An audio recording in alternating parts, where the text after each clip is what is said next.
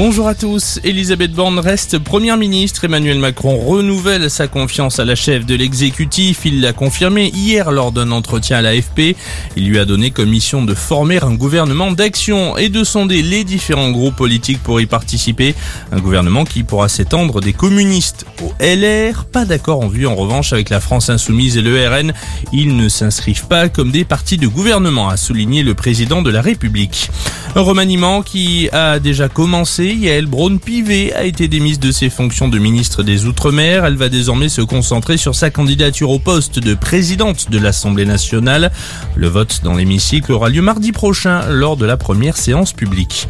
Une proposition de loi pour inscrire le droit à l'IVG dans la Constitution, c'est l'annoncière de la chef de file des réputés Renaissance, Aurore Berger. À gauche, la chef des députés insoumis, Mathilde Panot, a elle aussi évoqué un texte similaire en réaction à la décision de la Cour suprême américaine de révoquer le droit d'avorter aux États-Unis. Aux États-Unis, justement, les manifestations se sont multipliées après cette décision de la plus haute juridiction outre-Atlantique.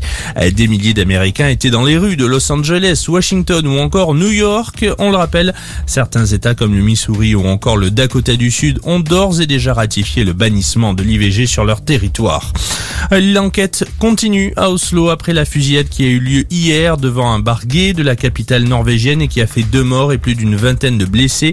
Pour l'instant, la piste de l'acte terroriste est privilégiée. Le principal suspect est connu des services de renseignement. La marche des Fertés prévue hier après-midi dans la ville a été annulée.